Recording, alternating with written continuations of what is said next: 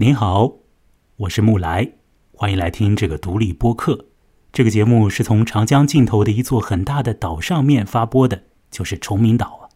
在节目里头呢，我要和各位来聊聊像是短篇小说这样的虚构的东西，通过它们去虚实之间的地方，来看看纸页内外的动态。这次要来聊的。是蒲松龄在《聊斋志异》里面所写的故事《封三娘》。如果要让我用一个词去给这个故事做一个标注的话呢，我能够用到的词语呢，恐怕就是“女同性恋”这个词在蒲松龄的那个生活的年代里，当然是不存在的。就算是在现如今，对这个词语呢，也存在着很多可以去讨论、可以去辨析的空间。尤其是在异性恋那边呢，如果没有很多切身的感觉，只是把它当做一种概念来看的话，《风三娘》这个故事之中会出现两位女性啊，其中一位是人，另一位呢恐怕并非是人呢。那其中的至少有一个吧，她的姻缘呢已经在故事之中被启动了起来。然而，呃，她的这个生命之中的某种。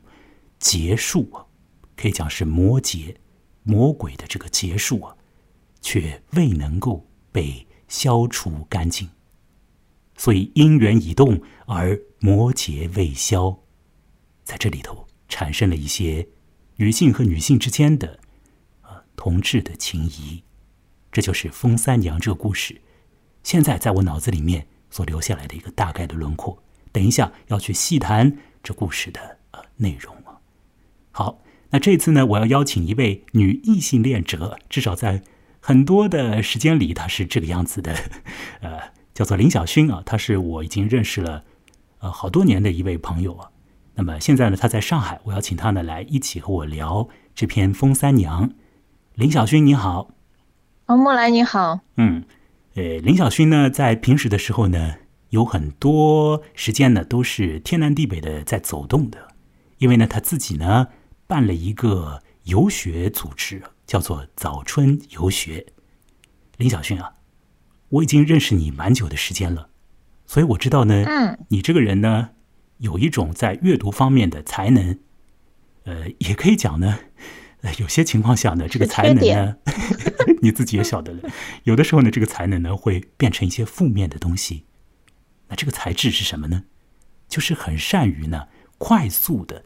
做出一些总结和归纳，然后呢，对于所看的东西呢进行阐释。有的时候呢，这个阐释呢力道还是很足的。对于一些人来讲呢，这是一个能力了啊。比如说在做这个语文作业的时候，归纳中心思想，我想李晓勋呢绝对是在行的。我没有讲错吧？我不知道，忘记了，忘掉了啊。那有时候呢，面对一些有些褶皱的文学作品的时候呢。或许，呃，匆匆的，呃，进行一些简化的归纳呢，会有一点的有损这个故事本身的一些的意趣啊。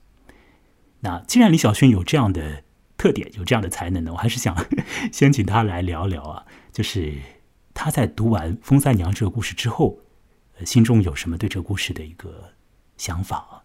呃，李小勋，你可以来讲讲看，不必讲出情节啊，只是说你的想法，请讲吧。哦，作为一个异性恋者嘛，我从里面主要是感受到，作为一个女性，她成长当中关于她自身的存在，关于她怎么认识她命运的可能性，以及关于她呃怎么样从这个自我到面对一个现实生活这个过程当中的一些东西，我觉得在这个故事里还是给我非常多的共鸣的。嗯嗯。你的这种想法呢，一方面就是是一个以现在人的这个视角再去看这个故事，对，因为我想啊，在蒲松龄那个时代的话，他纵使说故事里面有女性的形象啊，把女性形象作为重点去写，但是呢，他呃，他真还不会写到什么女性的自我觉悟啊之类，写太多就是我们现代人用的那种意思啊，不会在他的这个 古文章里面呢，就是流露太多。但是我们可以用我们的自主性啊，就是把这些意思呢。呃，把它给阐发出来也是可以的，也是有意思的，也是聊备一格的。那等一下呢，我们在讲完这个故事之后呢，要请林小勋再多做一些呃关于他自己所看到的内容啊，或者有的想法再多做一些阐发。我们会做一些自由的谈话哦。我们现在还是以比较严肃的方式在谈，等一下我们说不定就会越聊越轻松一点了。呃，好了，那刚刚林小勋你讲的这一段里面呢，还有一个，嗯，我觉得是有一个有一个问题了，就是说呢，你基本上是从这个故事之中的那个人的角度来看这篇文章。对。对对，而这个故事里面的，可以讲是第一女主角吧，她并非是一个人。嗯嗯嗯嗯，你对那个形象又有什么样的感受呢？我觉得就像一个另一个自己吧，可能是一个镜像，然后是一个，因为我觉得女性经常会觉得对自己的。呃，命运或者是存在不是那么确定的，有很多的幻想，有可能那个形象是这个凤呃这个十十一娘是吧？她想象中的另一种可能性，就我可能也也也可能能那样活，可能是这样的东西吸引了她。当然，我可能更多的是从我自己的这个角度出发去看的了。好，这故事之中有两位女性啊。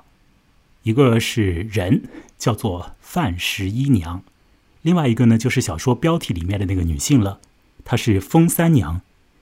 风三娘呢，在小说的最后呢，她告诉范十一娘说呢，她并非是人，而是一个狐狸。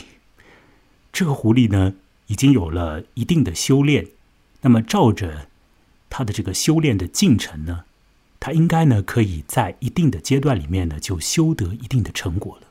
但是由于他和那位范十一娘的交往，他的这种修炼的过程呢，被终止掉了，甚至于呢，啊某些地方呢出现了灾变，所以我才说姻缘已动，魔劫未消。在风三娘那里，她的姻缘好像有了，她的魔劫没有消除，增益了出来，甚至于。如果风三娘最后不做出决绝的行动的话，那么她的魔劫可能会越来越多。而对于范十一娘呢，也许也是那样哦。接下来，我想呢，我们各位可以 忘掉我们前面的一些呃谈话，要和林小群一起呢，再次的回到这个故事的文本里面。我要把这个故事用我的这个语言呢，再去做一个复述。那么在进行这个复述的过程之中，我们也可以随时的停下来做一些交流。完了之后呢，我们再来回看一下这个故事。到时候我们可以做一些更加自由和自如一点的交谈和讨论哦。李小旭，你看这样安排可不可以？好啊，先听你讲一遍这个故事吧。因为有的情节你已经忘掉了，是吧？我在做出判断之后就把它扔掉了。呃，好样的。好，那我们就来说说故事吧。我要来放一段音乐哦。这段音乐呢，你听上去呢，啊，会有一点点的这个，呃，小小的阴气哦，会从这个音乐里面的慢慢的透身出来哦。会听到撞钟的声音哦，像是寺院里面发出来的一样。这故事在开场不久会讲到，寺院的道场，会讲到道场上面的。一些情况，所以我选择了这样的音乐作为一个开端，啊，让音乐呢稍微再响一会儿，我再来做一些更多的预备。我们现在在录音的这个时间呢，是八月底啊，二零二零年的八月底。那么录音这天呢，七夕已经过去了，而中元还没有到。录音的时候，农历是七月。七月是鬼月。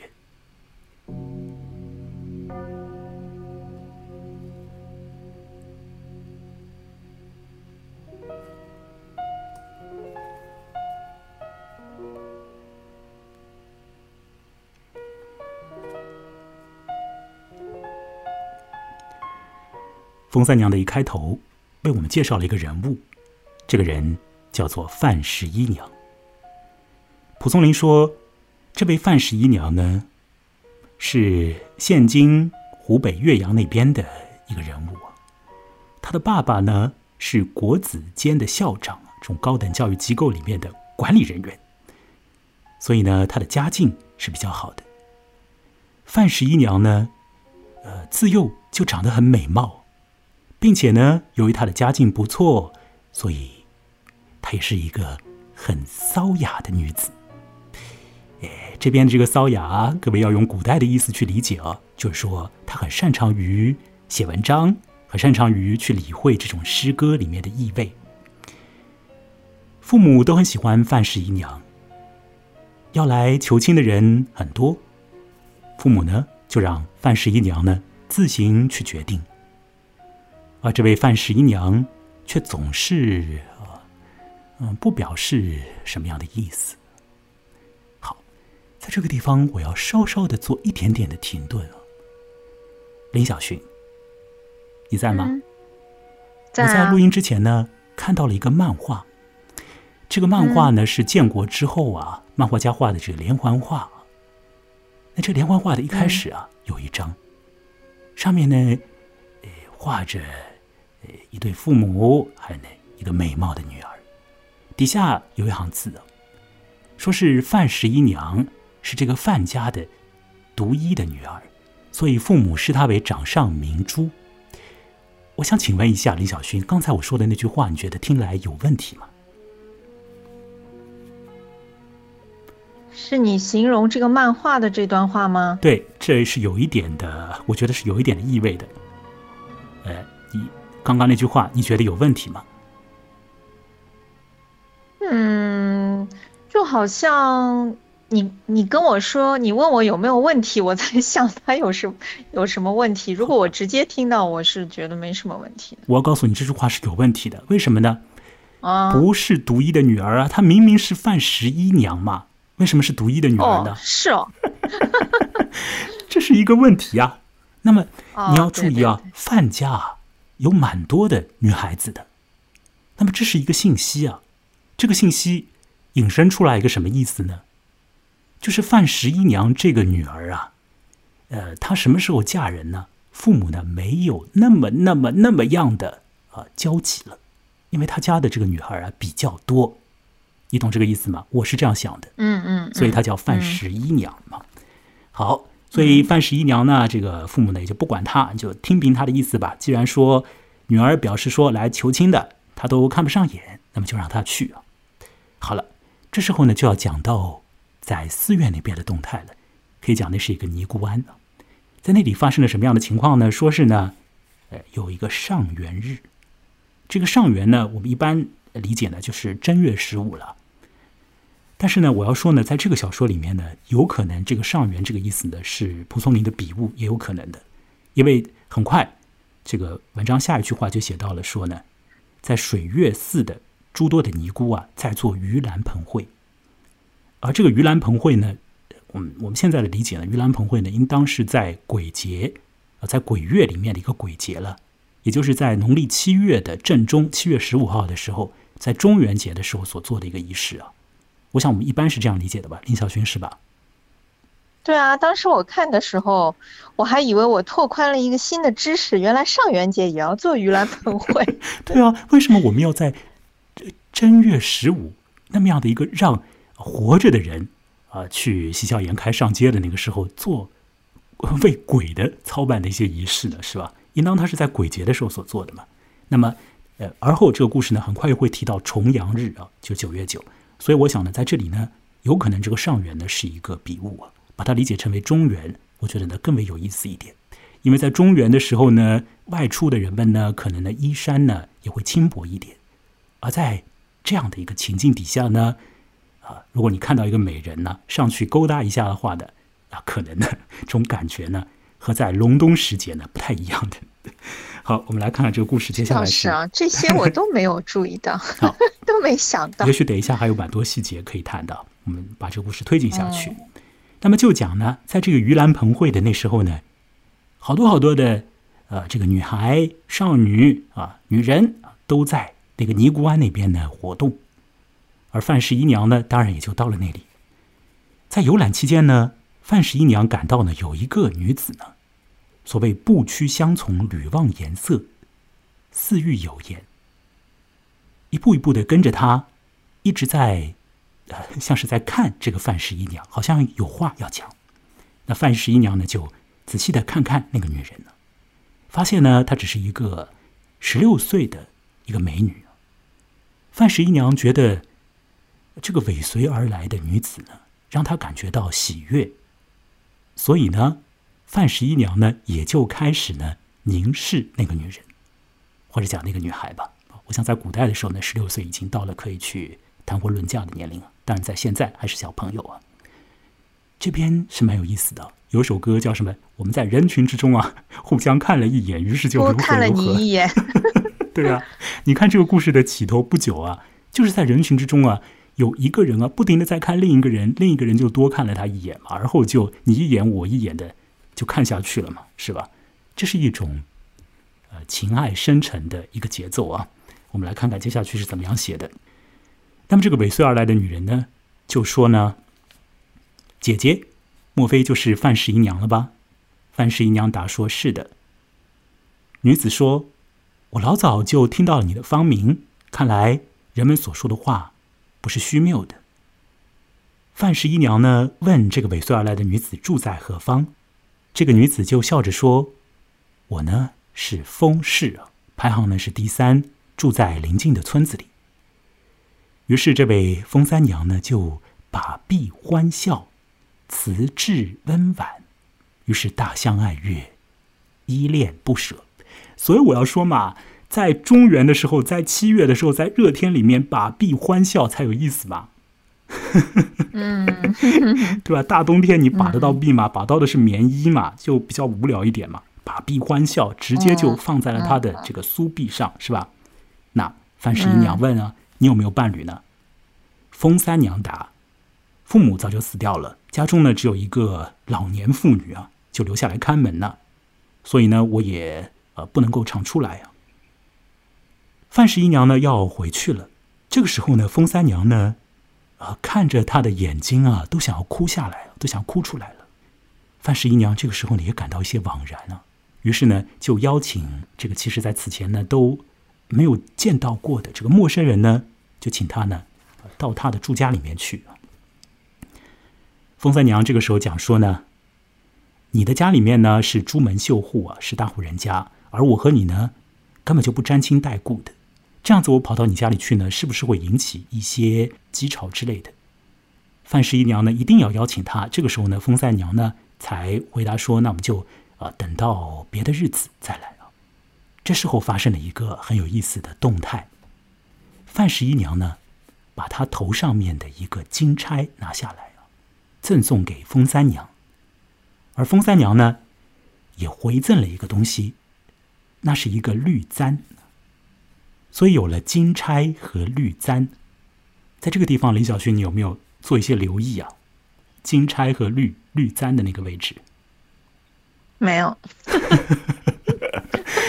这是在古代小说里面，或者在古代的这种啊文章里面呢，它就是 和某种信物有关嘛，是吧？就定下了一些情嘛，是吧？对啊，一般是发生在对啊，对啊，男女之间，你可能用一个东西去定情啊。那在这里头呢，是两个呃女子啊，她们金钗和绿簪来作为信物啊，交给对方。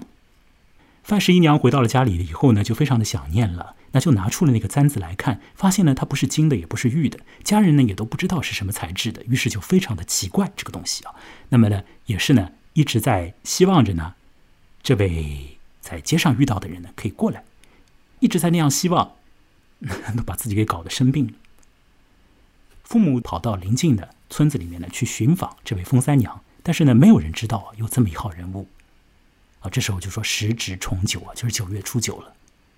所以很快就到了九月初九了。从正月十五到九月初九啊有一段时间啊，而从中元到九月初九呢，时间呢就比较短了。那到了九月初九的时候呢，这个范十一娘呢，他已经是很憔悴了，又憔悴又无聊啊，就叫他的婢女呢，去强行的搀扶着他呢，到园子里面呢去看一看啊，在园子里面呢还铺了一张床啊。这时候呢，看到有一个女人呢。她呢，爬在墙头呢，啊，过来朝内呢窥看。范十一娘呢，就去看啊，这墙头是谁啊？一看哦，她是风三娘哎。这时候当然两个人很快乐了。风三娘就说呢：“你赶紧啊，把我扶下来啊，找一些婢女过来啊。”这时候呢，范十一娘呢，她非常的快乐，她就从她的那张病榻上面呢坐起来了，进行责问说：“你为什么现在才来呢？”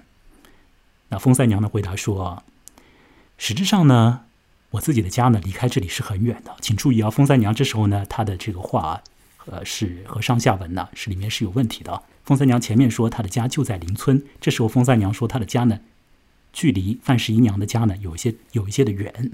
她说呢，我时常呢是到舅舅家来玩，而舅舅家呢就在邻村。那么之前呢，我想到说呢，与你这样的贵人交往啊，啊，没有进门户，心中呢就会感到羞愧，怕自己呢会被你的婢女啊、仆人啊瞧不起，所以才不来的。现在呢，我恰好经过墙外面，听到有女子的说笑声，所以就爬上墙头看看呢，希望是你了。啊，果然如愿呢。范十一娘讲述了她的病情，她的病源呢，那当然就是因情而起嘛。风三娘听到了这个状况之后呢，她就啊哭了出来啊，泣下如雨，说了一句很重要的话，也是很有意思的一句话。她说：“妾来当须秘密。”造言生事者，肥短流长，所不堪受。我过来呢，应当呢，你要把它当成是一个秘密的一个事情啊。造谣的人、生事的人，他们飞短流长，我就受不了。哎，在这个地方，我又要问问林小勋了啊。你是不是在看的时候，如果说你注意到这句话的话，你会觉得这句话是有一点的怪怪的吗？没有，我觉得这句话有点怪，因为为什么一个同性的一个女孩啊，跑到另一个女孩家里面去玩一玩？就会怕别人造谣生事呢？这应该没有什么大不了。对呀，心里有鬼，就是他心里有鬼啊！好，范氏姨娘讲说：“好哦，那就当成秘密好了。”于是乎，这两个人就携归同榻，就一起回去了，到了同一张的床上。那么说着知己话，范十一娘的这个相思病不久呢也就好了。两个人呢就定为了姊妹关系，甚至于他们的衣裳和鞋子都是可以交换着来穿的。但是啊，一旦呢他们两个人感觉到有人跑到他们的闺阁里面来了，那么这时候呢，这位风三娘就会马上的躲起来啊，躲在什么屏风后面啊，躲在什么小隔间里之类的，就马上隐匿掉。他们两个人的交往呢，是一种秘密的动态。来看看这故事接下来。怎么样写他们两个人的快乐的来往？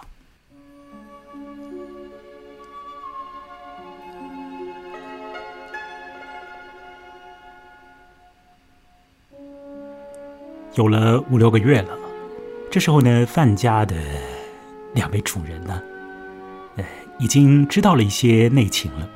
有一天呢，当两位少女呢正在一道下棋的时候，范夫人就推门进去了。仔细的去查看，啊，他满心欢喜的就说：“哇，那真是我的女儿的朋友啊！”意思就是啊，蛮登对的。这个范妈妈就和她的女儿讲说：“啊，既然你的闺房里面有那么好的伙伴，那我和你的爸爸呢都会因此而欢喜的。为什么不早早的告诉我俩呢？”范十一娘因此就转达了风三娘的意思。这位范夫人就跟风三娘说。陪着我们家的女儿，啊，是我这个老夫人感到极其欣慰的事情。为什么要隐瞒？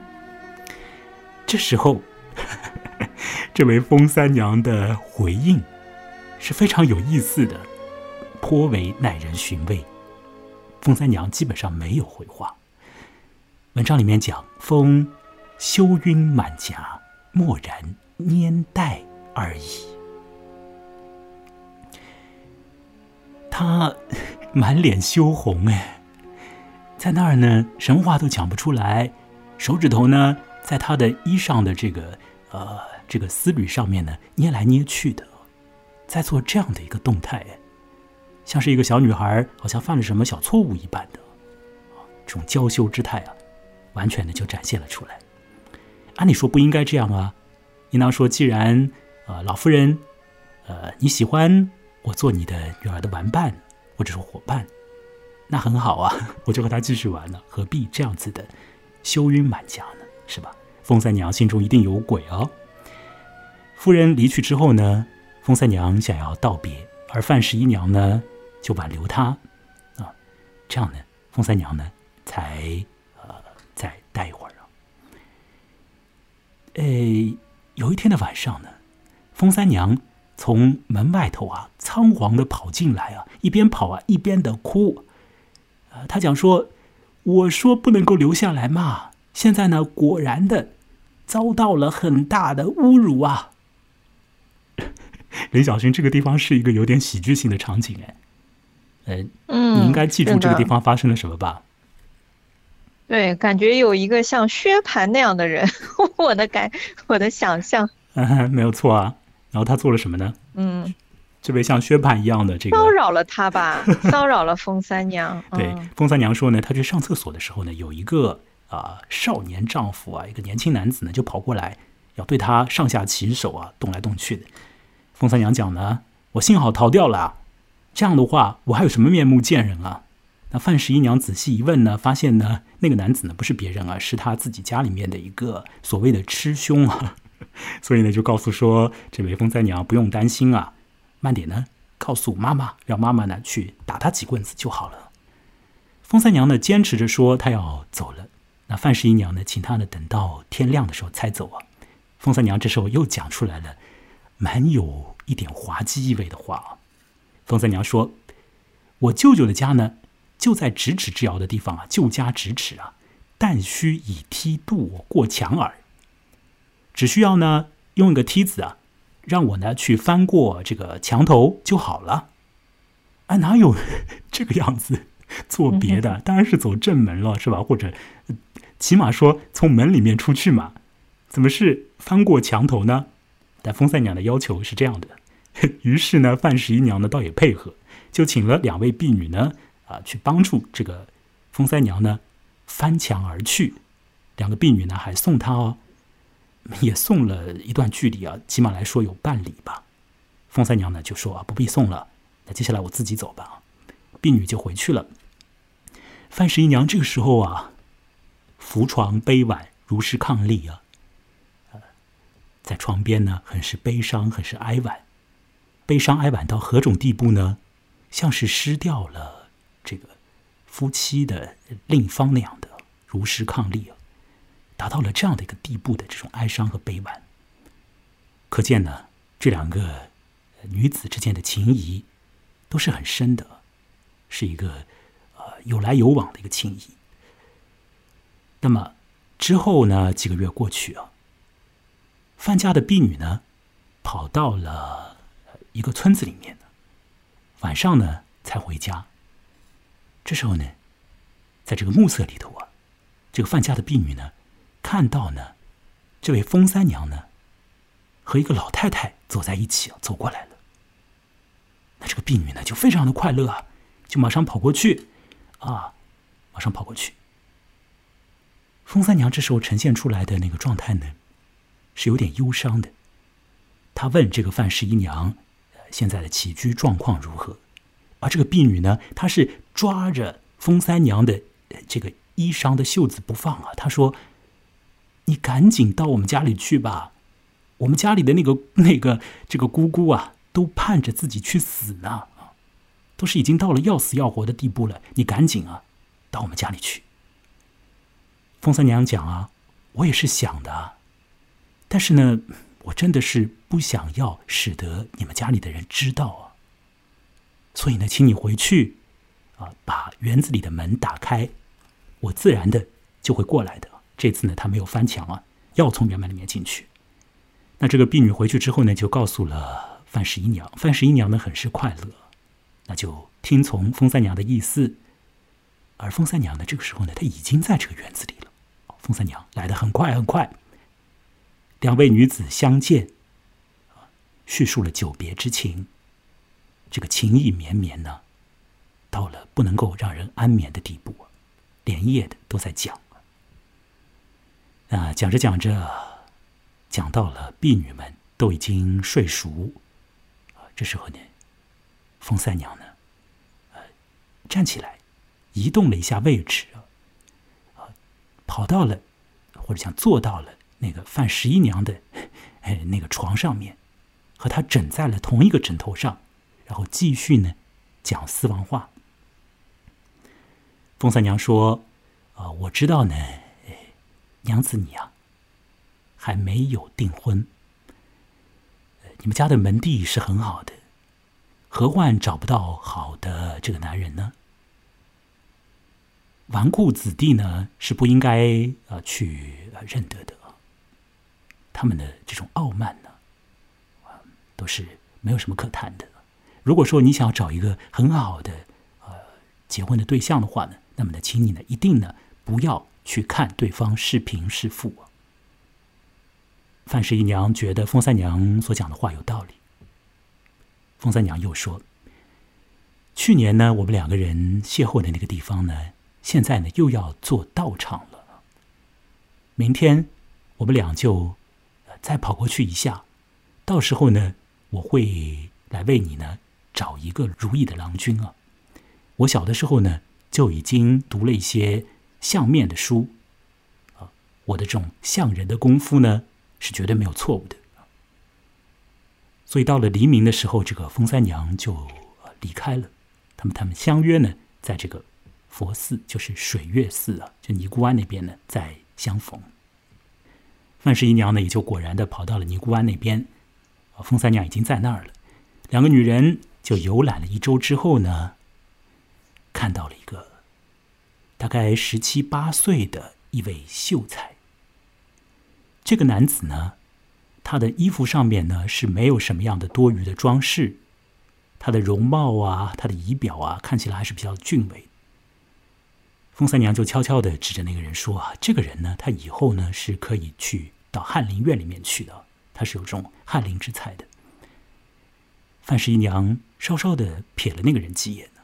风三娘说：“啊，哎，你先回去，等一下我再来。”那么到了那天的日暮黄昏，风三娘呢果然又到了范家，和范十一娘说呢：“我刚刚呢已经好好的考察了一下啊，那个男人，知道了，他就是在邻村里面住着的一个叫做孟安人的人。”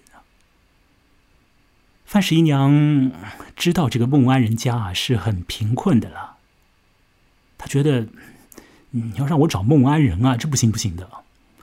风三娘说：“你呀，何意堕世情斋？”这句话很有意思哦。风三娘对范十一娘说：“你怎么也会堕入到这种？”世俗里面的这个这个这个情局的状态里面去呢？我不知道林小轩，你对这句话有什么你的想法吗？我觉得这句话蛮有意思的。什么意思啊？这句话？娘子何意堕世情斋？是风三娘对范十一娘说的吗？对啊。这个意思是风三娘呢，她的心里面的想法呢，就是范十一娘的啊。某种的心思意念呢，是可以超乎于这个社会的伦常之外的。你怎么也会堕入到这个世间的凡常的这种情感状态里面去呢？你应该是出类拔萃的，或者你应该是与其他的众人有点不同的。你怎么也会堕入世情呢？你怎么也要去嫌贫爱富呢？怎么也要去计较这些的小事情呢？啊，这是一个意思。另外一个，我觉得更加有味道的意思呢，就随着这个文章的慢慢的继续的展开。就会呈现出来，因为看到后面的话呢，至少我发现了一个情况，那就是风三娘呢一直试图啊，啊，在与这个现实社会呢做一个啊割裂的这种处置。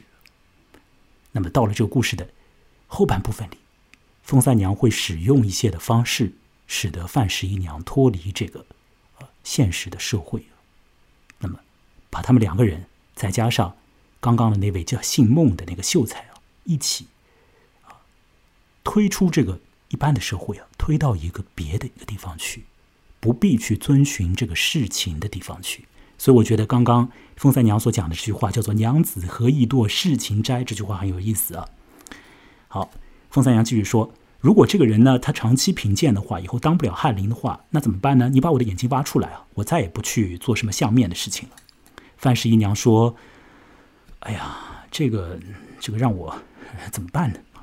风三娘讲呢，说：“你给我一个东西啊，我拿着去就和他去订婚。”范十一娘说：“啊，姐姐，你怎么那么样的草率呢？父母都还在呢啊，这件事情办不成。”又如何去收场呢？风三娘说呢：“我以为呢，如果你的意志是坚定的，那么就算是有生死的问题，也不可以改变这个状况啊。”风三娘这话讲的很绝啊！她说：“妾以为正恐其不遂耳，至若坚生死何可夺也？”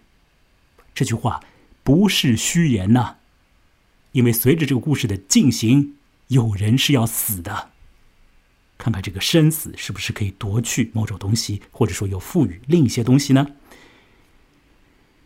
范十一娘呢，她还是觉得呢，不可以啊，不可以就这样匆匆忙忙的在尼姑庵那边的道场上面的物色到了一个年轻男人，啊，一个贫困的一个 家境啊，不能够门当户对的一个人啊，就这样急匆匆的跑过去和他定情。中间甚至于不通过什么媒妁之言啊，直接的跑上门去找人家定情，这个成何体统？这不行的啊！家里面父母还在呢，如何可以这样？范十一娘坚决说这不行。凤三娘这时候讲说：“娘子姻缘已动，而魔结未消，所以呢，我来去回报你之前对我的好，来消除一些障碍。啊，请你呢。”啊让我去做这件事情，我要把你之前所赠给我的那个信物，也就是那枚金凤钗拿过去，我要把它呢送给那个姓孟的小子，送给那个姓孟的这个秀才啊，啊，要为你们两个人呢来定下一个盟誓。范十一娘觉得此事呢还要再做商量，但是风三娘呢已经匆匆的出门了。前说那位姓孟的啊，这个秀才孟安仁，他的家境呢确实贫困，啊，心里面的这个才华呢也是有一点，已经到了要找老婆的这个年纪了，十八岁了，还没有结婚呢。这一天呢，这个孟安仁呢在尼姑庵那边呢看到了两个艳丽的女子啊，他回去之后呢就总是在想这件事情，在想那两个女人的。啊，这个容貌啊，想到了晚上大概七到九点的时候，一更的那个时候啊，都快一更都快结束掉了。这时候风三娘呢，她跑过来敲门。那这个孟安人呢，就举着他的蜡烛跑过去，一看，哦呦，那不就是此前在尼姑庵那边所见到的那个美人之一吗？那当然，这位十八岁的少年欢喜一场啊。就问啊，这怎么回事？你为什么要来呢？风三娘讲呢，我是姓风的风氏啊，我是范十一娘的女伴。这时候，这位孟安人啊，大大的欢喜啊，都来不及去细想什么事情啊，就立即的做了一个动作，还蛮夸张的。呃，李小旭，你在这里肯定有留意吧？嗯，是啊，很猥琐。请说说他做了什么猥琐的事情？去抱他吧，好像。对啊，嗯，这个秀才呢，就立即的呢上前啊，迅速的抱住了这个风三娘。而照着此前的这个文章里面的信息啊，我们知道风三娘是不喜欢这种男人对她上下其手的。当然，风三娘呢要推开这个男人了。她说呢：“我又不是来毛锤自荐的，我是介绍人啊，你不要那么急啊，啊，那范十一娘呢要和你呢 永结同好了，请你呢去找媒人成全这件事情吧。”那么那位秀才呢，还是很愕然的，他不相信啊。这时候风三娘呢就拿出了这个金钗啊，来作为一个信物。所以前头的那个重要的小物件，那么就通过风三娘之手呢，转移到了这位孟安仁的手上了。孟安仁呢，开心的都已经忘乎所以啊，他发誓说。既然是这个样子，那么如果说我这辈子不能够娶到范十一娘的话呢，那我宁愿的是打一辈子的光棍。一个男人啊，在太喜悦的时候呢，就会说出这样的混账话。这种话往往是不作数的，呃，很有可能是不作数的。那讲完这种话啊，那么这个风三娘呢就离开了。第二天的早晨呢，这个孟安仁呢，倒真的呢是请了这个做媒的，跑到范家去了。那范夫人觉得这个孟家那么的穷啊，还跑上门来提亲。这怎么像话呢？也不和女儿商量，立刻的拒绝掉。范十一娘听到这个动态之后呢，心中呢就失望了。她深深的呢有点责怪这封三娘，觉得封三娘呢有一点把自己呢就是放到了一个什么错误的地方去啊。而且呢，不但如此啊，更重要的是那个金钗啊。那个象征着，啊，表示着两个女子之间的深情厚谊的那个小东西啊，他拿不回来了呀，已经给了那个孟安人了，拿不回来了。想到这里呢，这范十一娘呢心里面很难过，很难过，她都觉得说可以去死了，那暂时没有死。又过了几天，啊，又有人跑上来啊求亲了。这个人呢，他是一个有点身份的人，他找了。像是县长这样的这个做官的来做媒人，那么那范家的主人，就是前头讲的那个做国子监校长的那位啊，范爸爸，看到过来的这个人呢是有权有势的，心里面呢有点怕。他问范十一娘乐不乐意啊，去成全这门婚事？范十一娘说不高兴。范妈妈去问他为什么不愿意呢？女儿啊，就在那儿啊，吞吞吐吐的，又是流下了眼泪来了。后来呢，悄悄的告诉妈妈说：“如果不是嫁给那姓孟的，我死也不嫁。”这句话呢，他妈妈听到了，他爸爸也知道了。他爸爸呢，大为光火。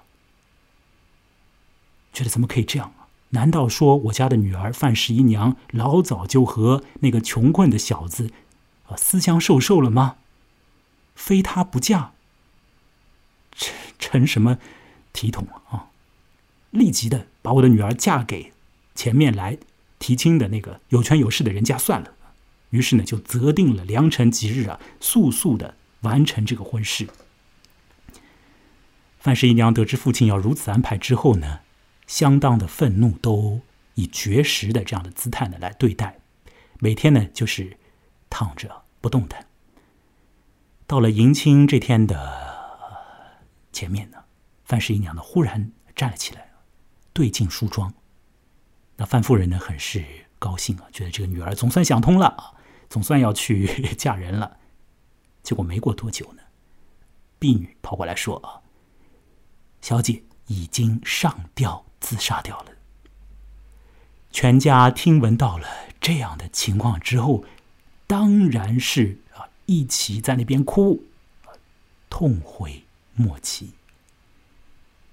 三天之后，这位形象很好，同时呢也是蛮有才华的这位范十一娘，就被埋到了地底下了。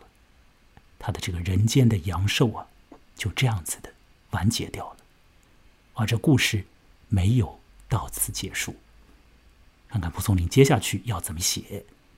某种异常的动态在这里呢，要继续的发作。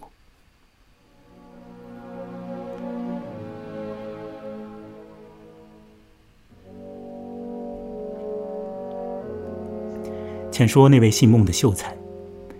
他听到了自己所邀请的那位媒人空空而返的时候，也感到了很是悲痛。所以他想呢，这件事情呢，恐怕也没有什么指望了，有了一种万念俱断的感觉。过不了多久，他又听到了美人香消玉损，这时候他当然更加的悲痛和哀伤，恨不得就同那位佳人一道去死。有一天呢，这个孟安人在晚上出去，他想要趁着黄昏跑到范氏姨娘的墓地上面去为之一哭。忽然之间，这孟秀才感到有个人贴近了他，发现那人是封三娘。封三娘此时同这孟安人讲了一句。有一点突兀，也是极其夸张的话。风三娘不是以哀伤的姿态讲这句话的，竟然是以喜悦的腔调说出这句话的。冯三娘说：“恭喜，现在婚姻可以成就了。喜殷号可就矣。”冯三娘何出此言呢？这话。太过不正常了，太过有违这个世间的情理了。孟二人还在那边哭，他说：“你难道不知道范氏姨娘已经死掉了吗？”风三娘说：“我所谓的婚姻成就，正是要以那个女人的死亡为一个由头的。现在你可以马上叫家人去打开坟冢，我这边有一种奇异的药。”可以令其苏醒。于是，这位秀才就听从风三娘的话，把棺材拿出来。风三娘就把这个尸体放在床榻上面，把药塞进这个尸体的嘴里。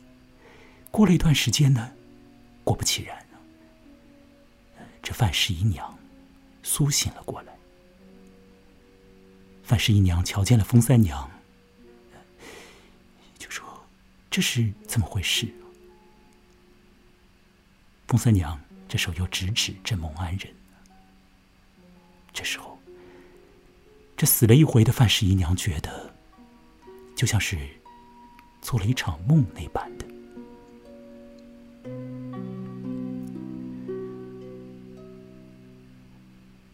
风三娘害怕。把这里头的这种机密泄露出去，就和那一男一女呢作伴，跑到了五十里开外的山村里面，去隐匿起来，避居在那边，与这个社会做一个区隔。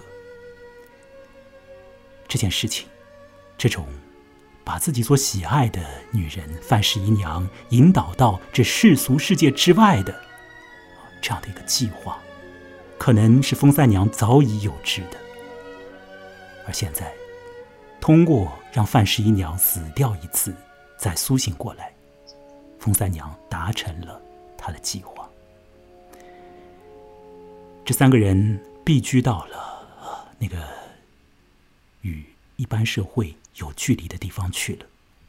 照理说呢，过去之后，那范十一娘应当要与那位。小生一同好好的生活了，那风三娘也就可以啊离场了，是吧？风三娘也说她要走啊，但范氏一娘呢挽留她，哭着挽留她作伴，于是她也就留了下来。那么 这两男一女要如何过他们的生活呢？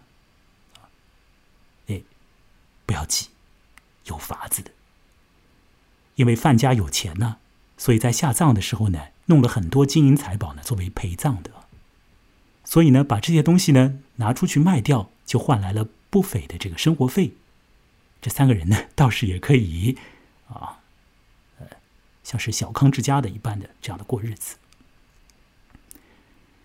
风三娘呢，每次感觉到这位啊孟安仁过来，她就走开，这个走避啊，避开啊，让你们两个人去搞你们两个人的事情啊。有一天呢，范十一娘和风三娘讲了：“我们两个人呢是好姐妹啊。然而我们再好呢，这个生命呢，不过呢也就是百年而已啊。所以我们能够聚在一起的时间也就是这么多。不如呢，我们就快快的做一个计划啊，去效仿古代的时候的那女婴和娥皇。这句话是什么意思呢？女婴和娥皇指的是。”尧的女儿，那么这两个女儿呢，一同都嫁给了舜，所以是两女共侍一夫。那范十一娘的意思呢，就是呢，呃，要请封三娘与她一起嫁与那个孟安人。封三娘这时候讲呢，我小的时候呢就掌握了一些诀窍啊，知道养生之术，所以我是可以长生的。我不愿意嫁。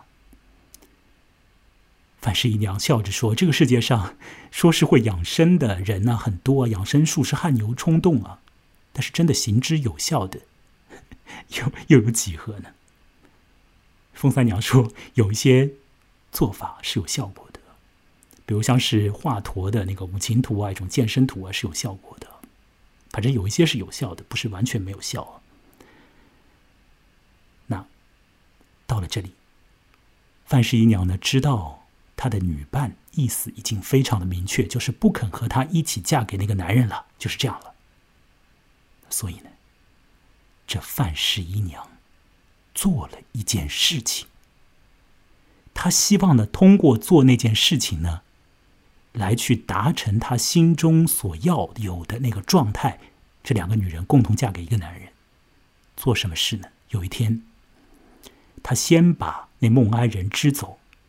然后呢，与封三娘呢一起喝酒聊天，直至把封三娘灌醉。那等到夜里，孟安人回来，那孟安人呢就奸污了，至少说是和那个风三娘发生了实质上的这个性关系。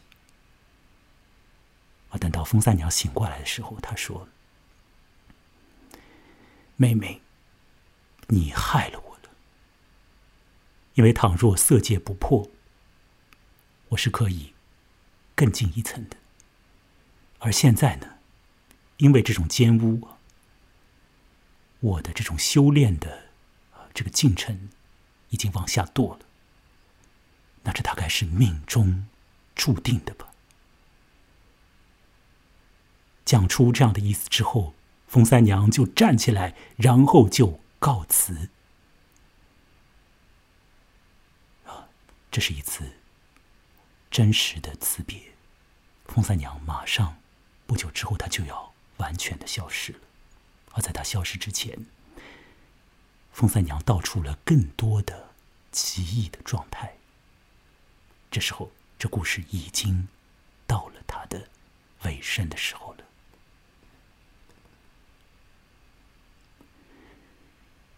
风三娘说：“从实相告，我不是人，而是狐狸。我看到了你的美好的容貌，就产生了爱慕之意，于是就作茧自缠，这才有了今日。此乃情魔之劫，非关人力。再留，则魔根深，无底之意。”这个情魔之劫会不断的去深演滋入下去，那就无穷无尽了。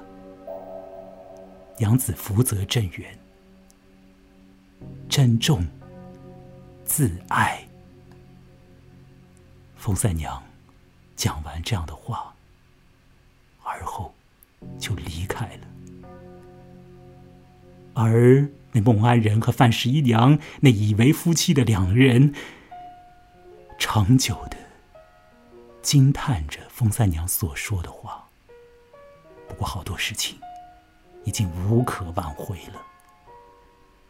人间的岁月还要过下去，仙湖已经消失了。故事到了周末的阶段，蒲松龄还要为我们安排一个或许不太不太乐观的一个结尾。来听听看，他是怎么写的。蒲松龄说呢，此后过了好多年，这个孟安人呢，通过了乡试，通过了会试，都是考的不错。而后他就当官，被派进了翰林院。直到那个时候呢，为官的孟安人才回到他的老家去拜会那范十一娘的爸爸。这位范公。那个时候当然是愧悔不已啊。那陈梦爱仁说：“我实质上是你的女婿啊。”这范爸爸从刚刚的这个愧悔里面呢，又变成了愧怒，有了怒意，因为他想你说这话是什么意思？我的女儿老早就死掉了，你出此言，这是在羞辱我。那孟爱人请这个老男人呢，跑到一个私隐的地方，他们两个人聊了一会儿，道出了实情。这个范爸爸还是不相信，但是呢，探访了一番之后，知道所言不虚，这才大为的吃惊和喜悦。范爸爸觉得说，这是一个隐秘的、啊奇异的事情。一定不要把它给宣扬出去，否则的话可能会惊起灾变的。又过了两年，啊，有一个人去告发了这孟安人，说他在这个官场上呢有走后门的情况，而这一来，孟安人呢，他被发配到了比较远的地方。去充军了，去充军了。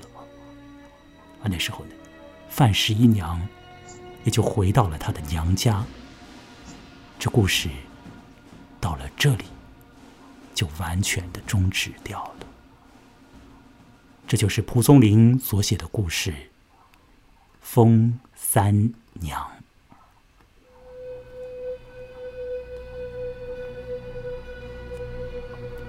故事已经说完，让这段喜多郎的音乐再持续的播放一小会儿。而后呢，我要和林小勋做一些自由的谈话。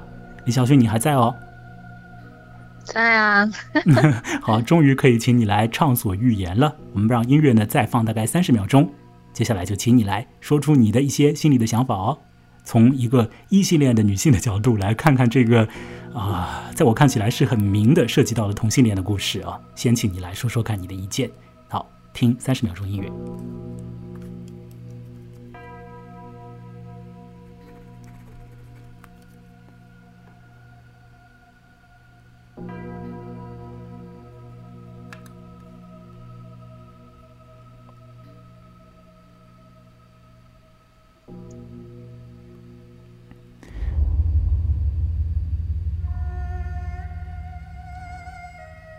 好了。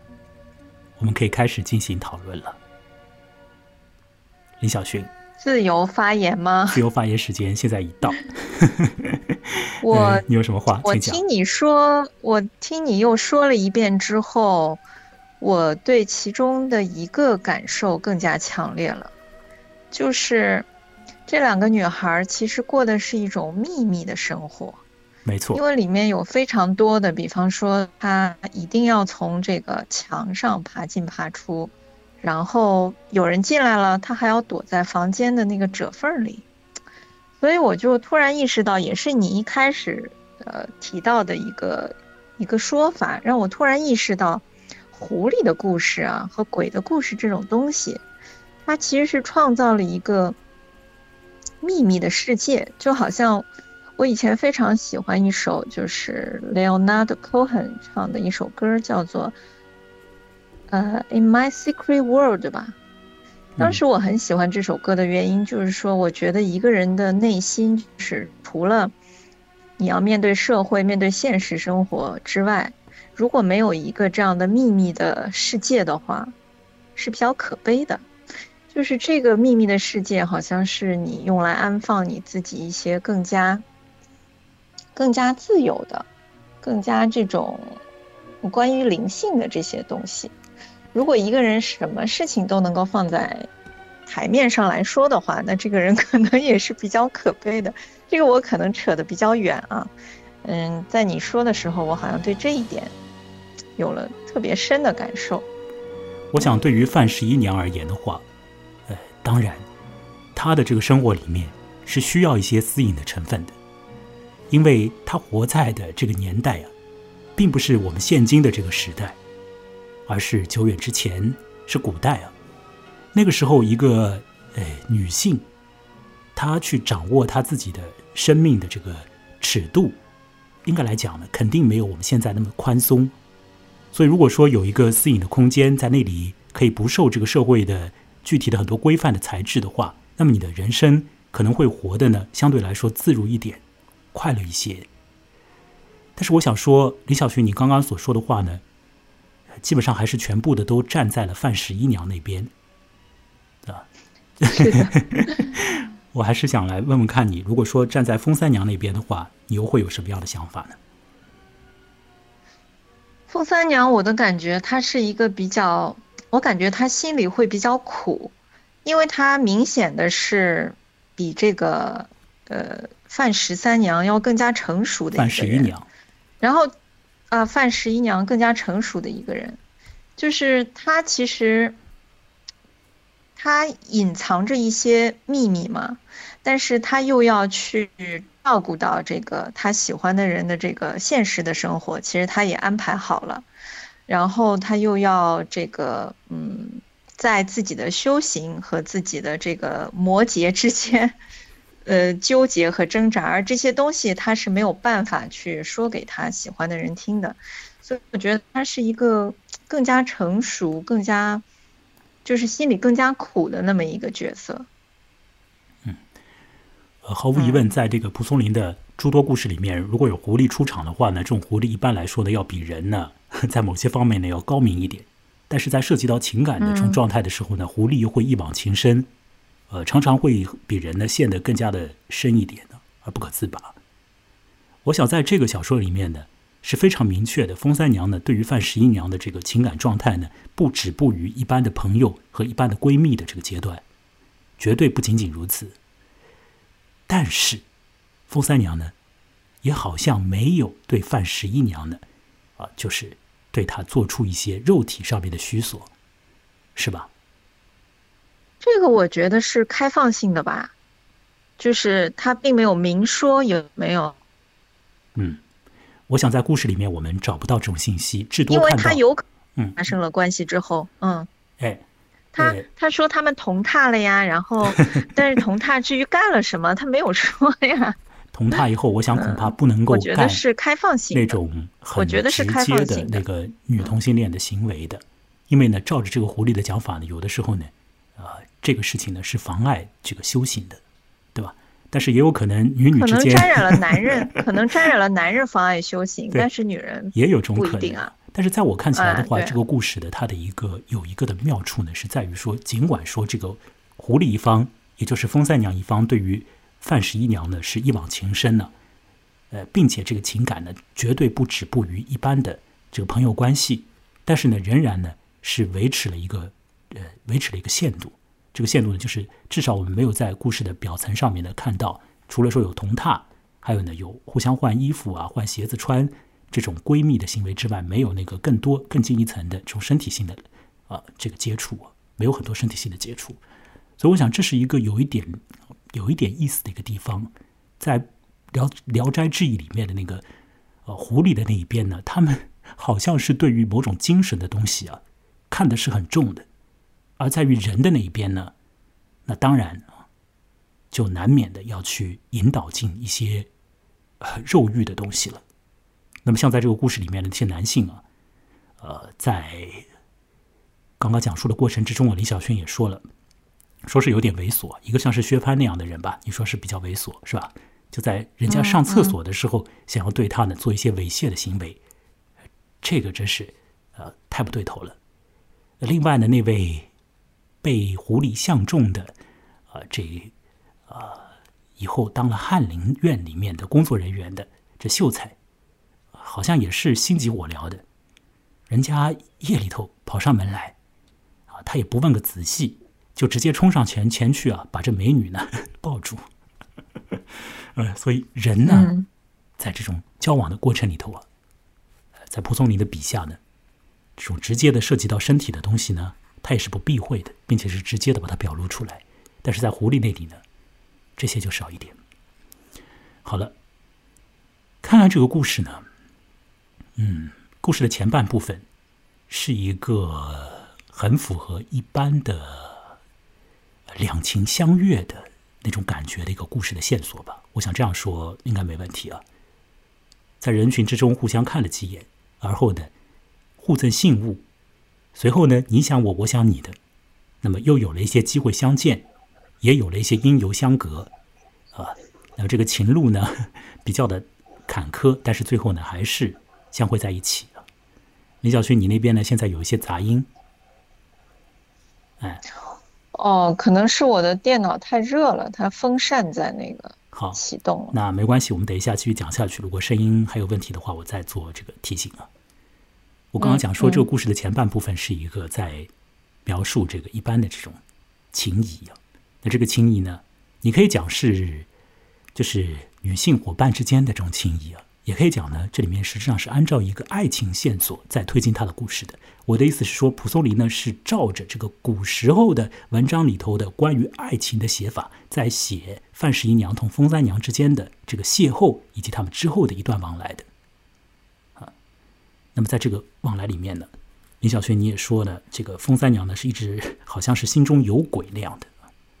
啊，确实他心中有鬼，而这个鬼呢不是别的，正就是他对于另一方的这个情谊啊，超出了呃一般的界限，来到了一种啊更深、呃更浓的一个地步。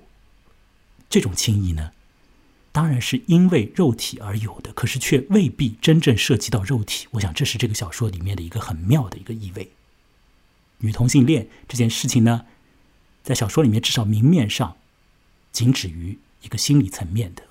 那两个人也是互相亲近啊，睡在一张床上，但是未必干了很多事情。好，那我要说下去。那么这个故事继续进行下去的时候呢，实质上发生了一些可以讲是 细思极恐的一些状况。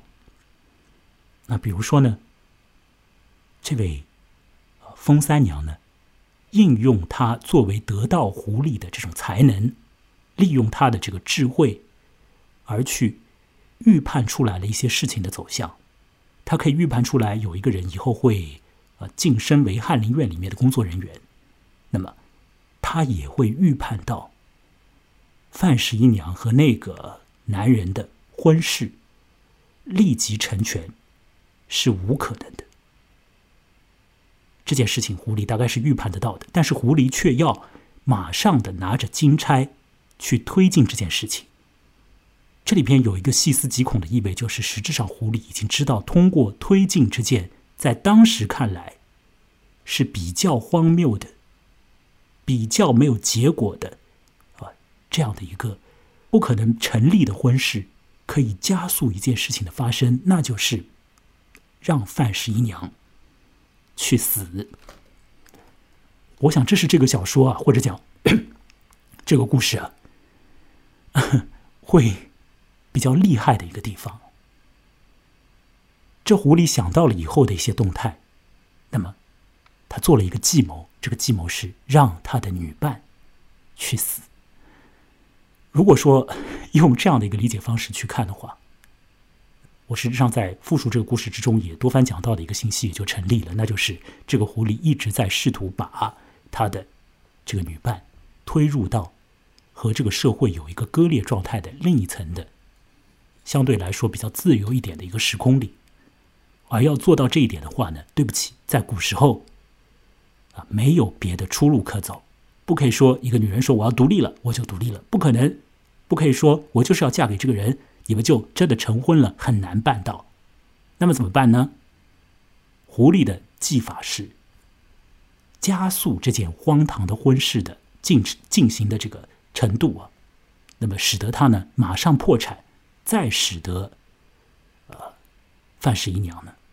因为各式各样的原因呢，去上吊自杀。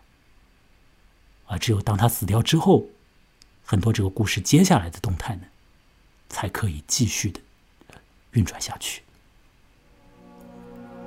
哈，我要放一段有一点哀伤啊，这个凄楚的音乐啊。我们在这个音乐之中啊，继续来进行接下来的讨论呢。呃，对我来说，这个故事呢，如果一开头所言。就是一个站在呃女同志那边的一个故事，在古时候写到同性情谊的故事，实质上也是有一些的，但是照着一个清代的评论人的说法呢，说是男男之间的感情呢，已经写的很是平常了，蛮多的文章里面呢都会流露出来那种情况，但是呢。去写女女之间的这种眷顾、这种爱欲的，却是比较的罕有。而蒲松龄呢，在他的《聊斋志异》里呢，放置了这样的一个篇目。如果从我的视角上来看的话，我会觉得，呃，同性恋呢，不管是在过去还是在现在，当然要比异性恋呢来的困难一些。那这种困难呢，这里头有很多的这个余地啊，可以去可以去探讨的。呃，比如说有时候啊，男同性恋在古代呢，你可能尺度反而会更大啊。这个当然我们不展开深谈，我只是要来说，比异性恋而言的话，会多一些麻烦。多一些曲折，多一些需要自己去探索的地方，因为这个社会不提供很明爽的范本供你去参考，供你去践行。对于异性恋而言，何为友谊，何为爱情，这是 基本上是一目了然之事。当然，我们现如今会说有第三种情感，而这种情感呢，在古时候，那哪来第三种情感呢？可能是很明白的，什么样的人。是作为友伴，什么样的人是谈婚论嫁，很分明，这是一种社会规则。而对于本身就是呃同性恋者的人而言，很多的东西需要自行的去探索，而很多的状况的达成需要超脱于那时候的社会处境之外，有的时候也要超脱于现如今的社会处境之外，方才能够有一些余地，能够去实现自己人生之中。很看重、很看重的那一层东西。接下来呢，我想请 林小勋呢，把我们的谈话呢，这个基调呢稍微改变一点的，因为前面好像讲的呢颇为的暗淡呢。林小勋，你还在啊？嗯。好，你作为一个异系列者的角度呢，你在一开头就说到了你有一些你的自己的那个想法。那现在呢，你终于可以来进行发表你的这个观点了。可以来阐释了。嗯，好，请你来说吧。对，嗯，嗯，我是觉得人在十几岁的时候，嗯，性向可能没有那么清楚的，至少没有在，嗯，社会，社会其实是出于一种功能的这种目的嘛，要把它分得很清楚。其实人在成长的过程中，这个界限是比较模糊的。就是说，首先你自我的界限都比较模糊。嗯，我就记得我在这个十几岁的时候，也会有一个喜欢女孩的阶段。就是比方说，跟高中时候的同桌，虽然每天上课都要见面，但是还是非常热烈的通信。然后他有没有给我回信啊之类的这种东西，就是现在想起来已经是很不可思议的那种那种激情吧。这个时候呢，你不能，我觉得你不能够说，在男孩和女孩之间，我选择了女孩，而是男孩根本就没有出现在我的世界里头，或者是说呢，从这个十几岁的女孩的，同样从十几岁的男孩的世界里看出去，这个异性还是一个可怕的陌生的对象，就是说属于碰到了之后像，可能像触了电一样，要赶快把手收回来的那种感觉，但是女生呢，就好像是。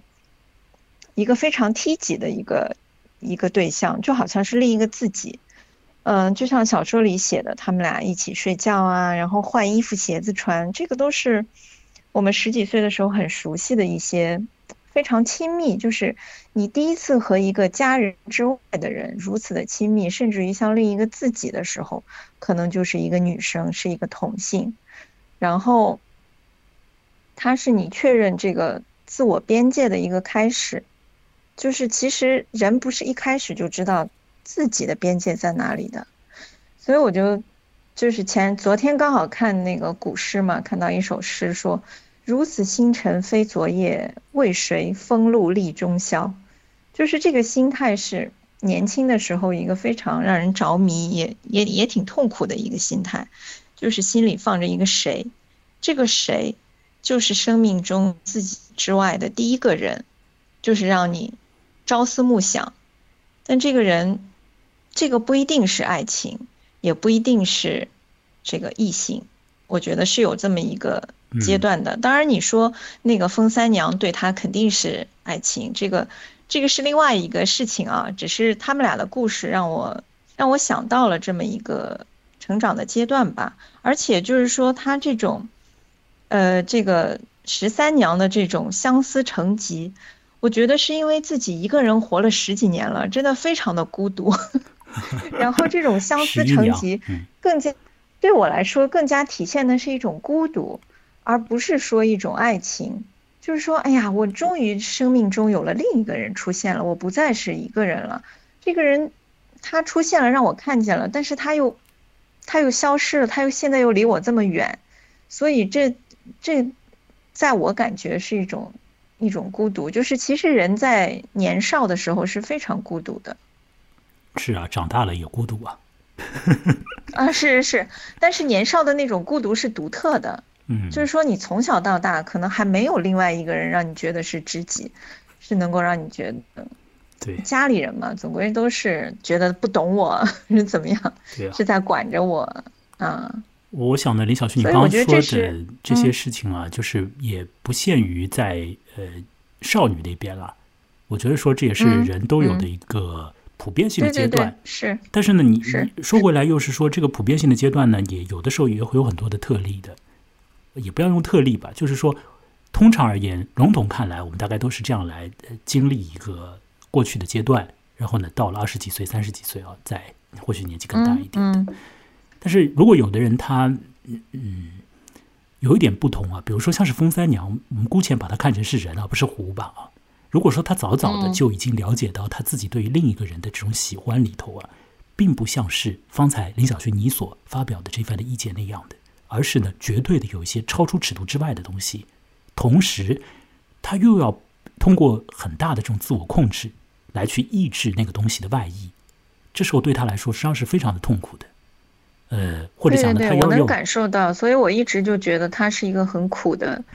哎，其实所有的狐狸都很苦。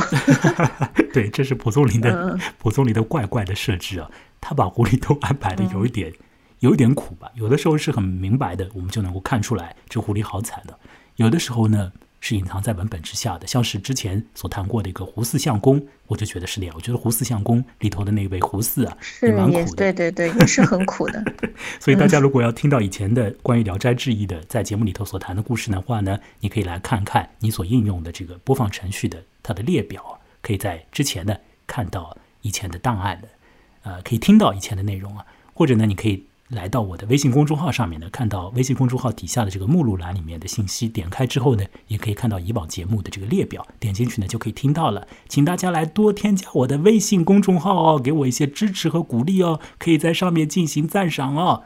我的微信公众号的名字和我本人一样，木来，羡慕的慕，来来往往的来。啊，林小轩，你也是多次赞赏了，谢谢你。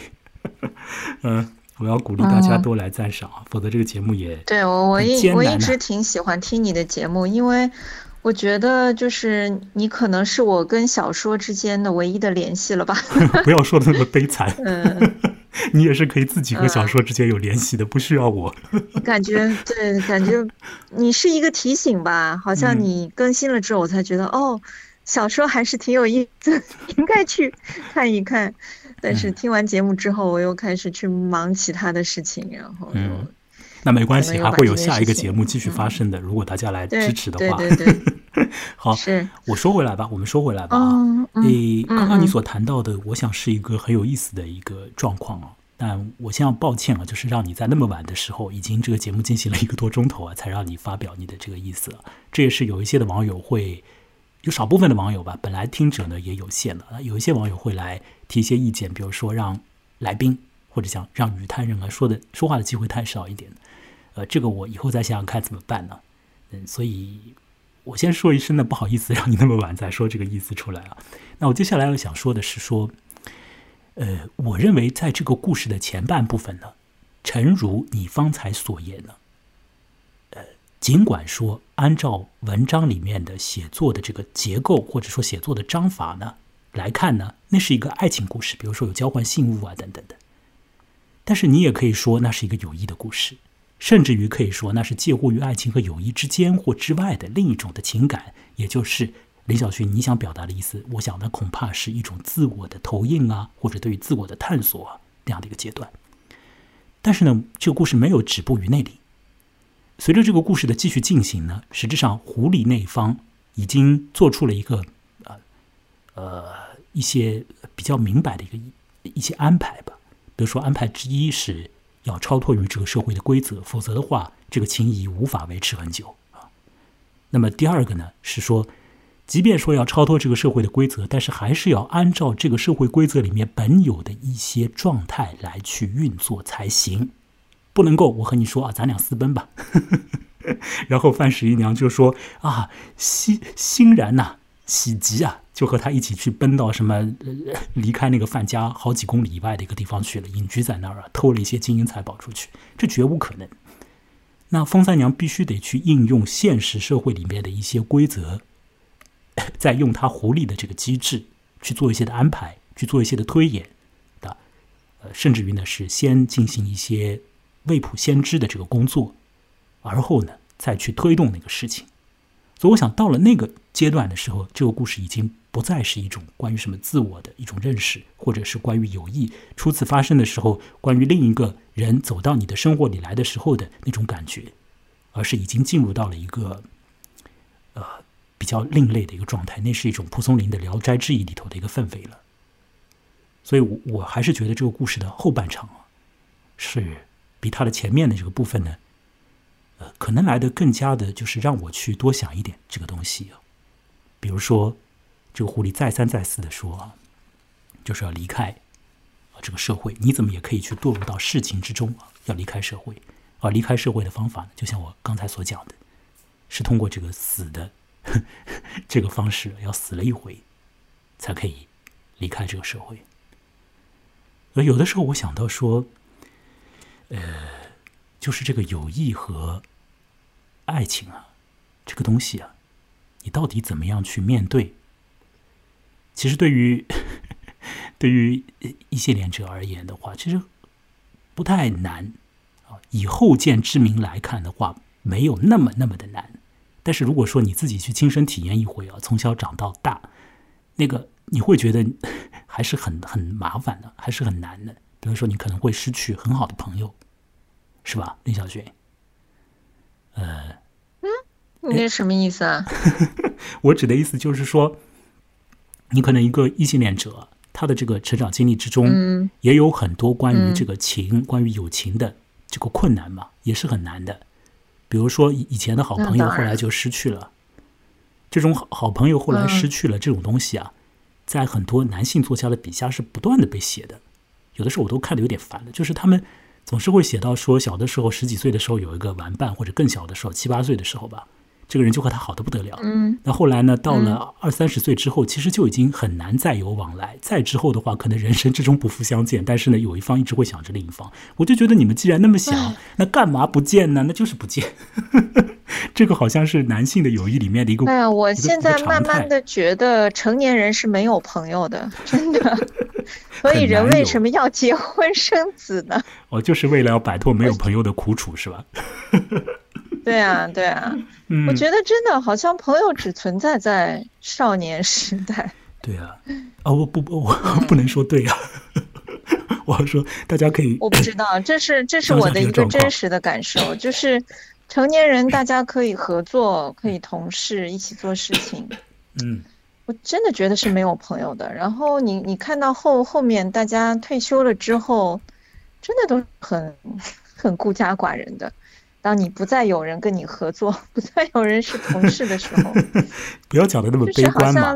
你如果生活之外有一些爱好啊之类的东西的话，还是可以结识一些结识一些友谊的，是吧？对，但是你们的你们的重点还是在那件事情上，这个爱好上。总而言之，没有年少的时候那么的剧烈，或者说那么的纯粹，那么的那个亲密无间那种感觉。呃，可能人在成成年了之后，不太再关心自己心灵上的东西，就是你成年之后的交往。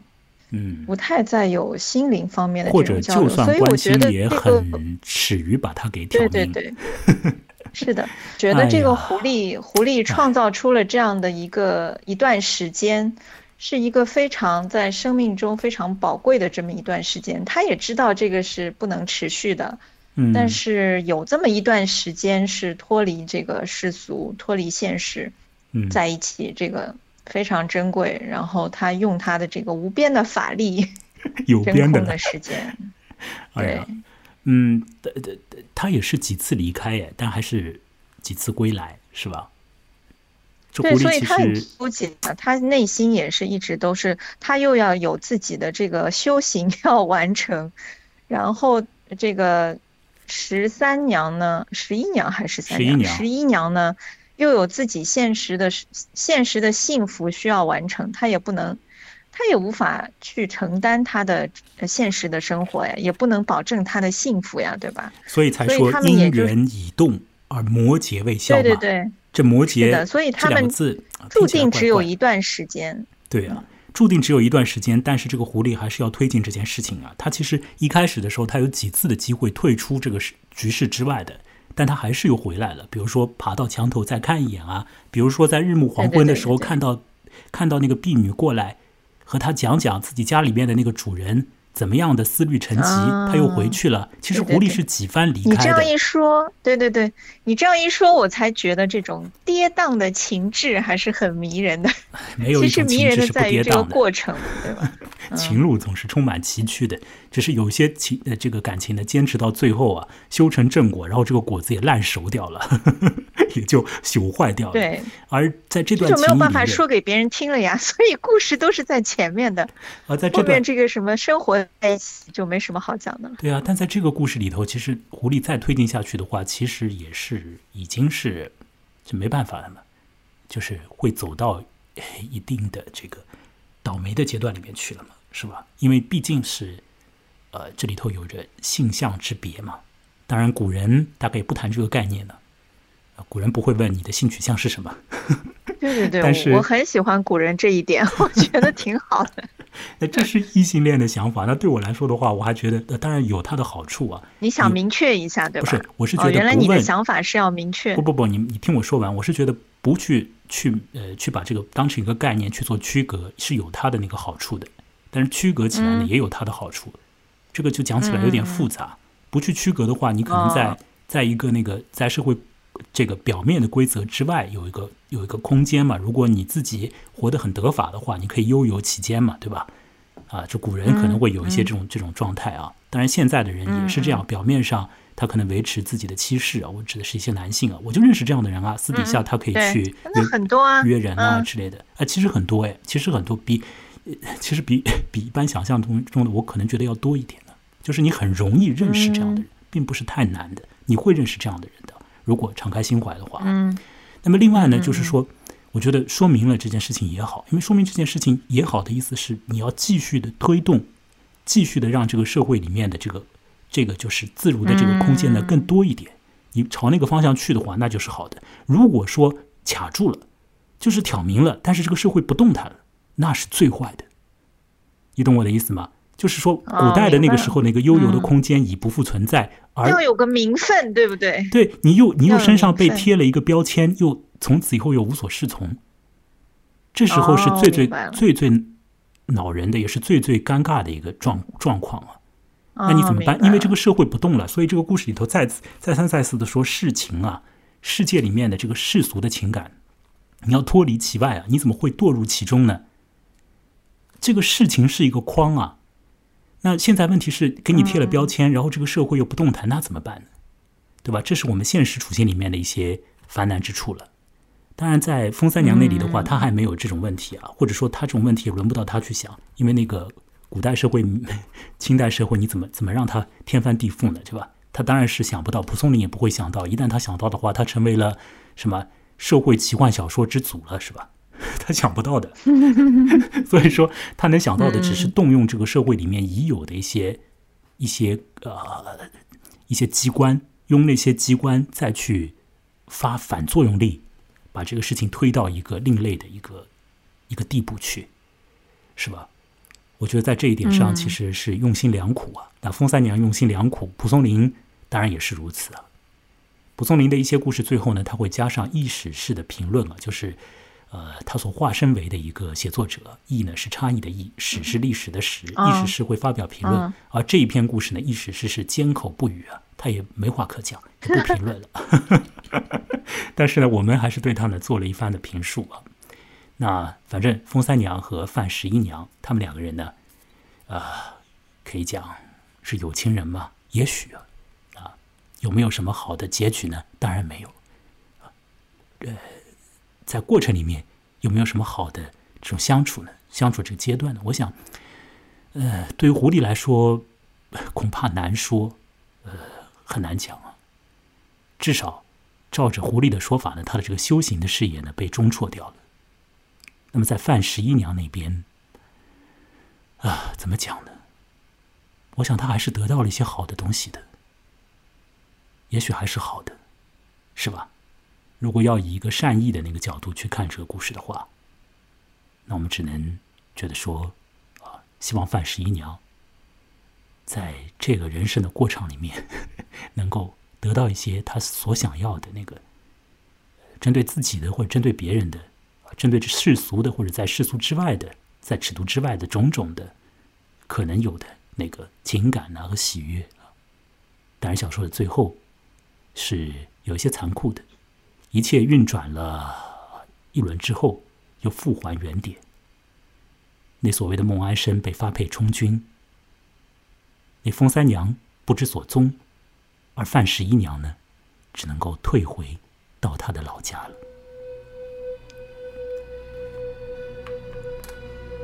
我们这次的讲述大概也已经到了尾声，我想听听看林小勋还有什么要补充的。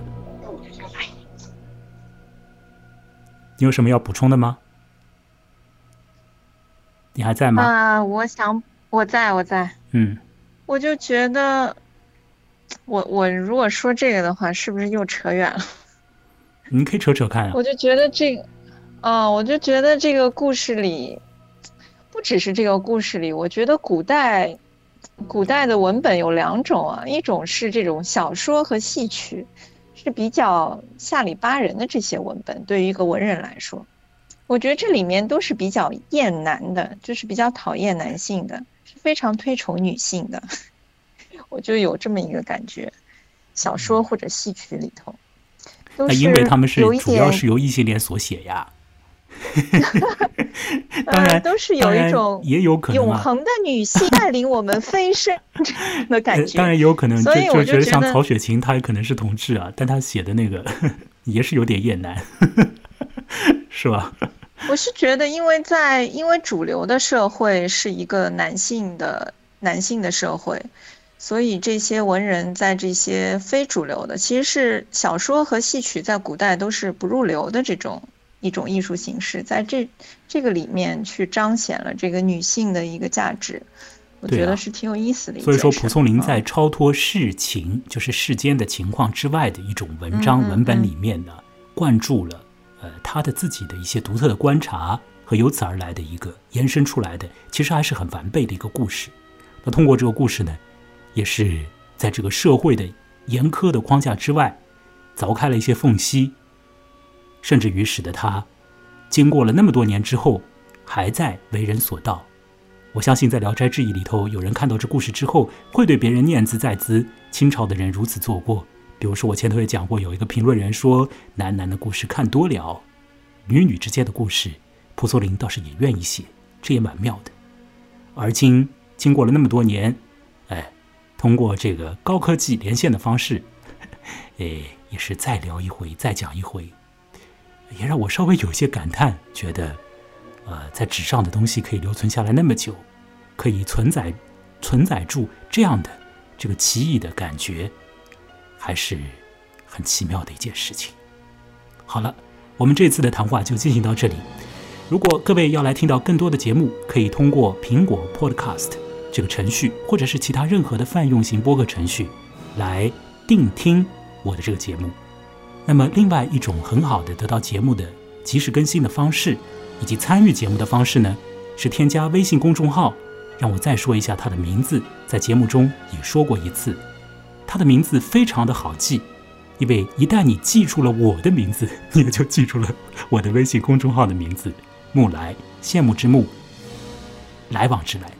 欢迎你来添加，给我一些鼓励。本节目是一个完全的独立节目，需要有。各位听者的帮助和各位听者的支持鼓劲，他才可以，呃，有资格从容的存在在这个啊半虚不真的，或者说半真不虚的这网络世界里头。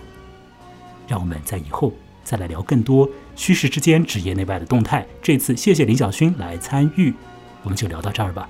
如果说各位在晚上收听节目，祝大家晚安。